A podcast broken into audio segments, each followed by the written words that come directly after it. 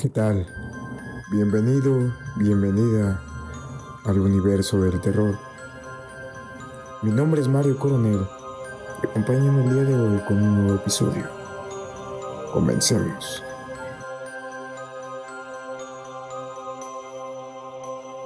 La tumba de Nachito, desde 1882. En Guadalajara, en el estado de Jalisco, se encuentra la tumba de Nachito de su amor en todo México.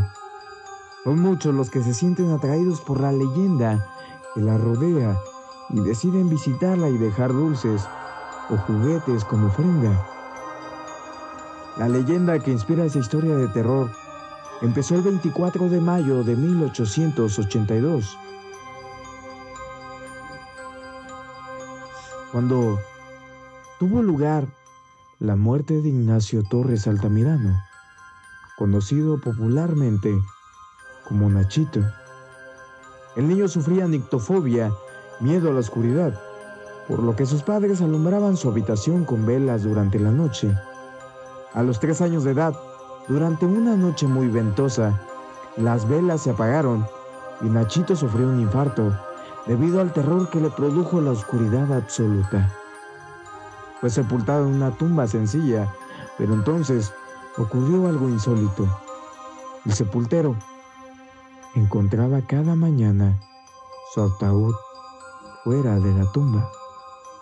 Esto sucedió durante 10 días consecutivos. Sus padres llegaron a la conclusión de que Nachito seguía sintiendo terror durante la noche, por eso su ataúd salía de la tierra. Decidieron colocar su cuerpo en un ataúd de piedra con unas coberturas que, para que entrara la luz natural.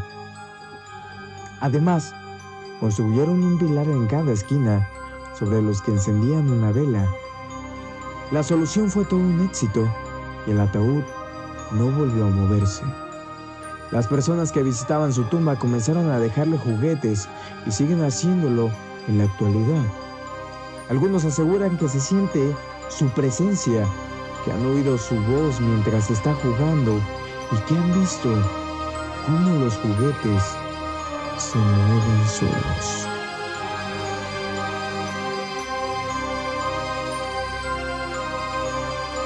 Como siempre te recuerdo que tenemos página de Facebook e Instagram.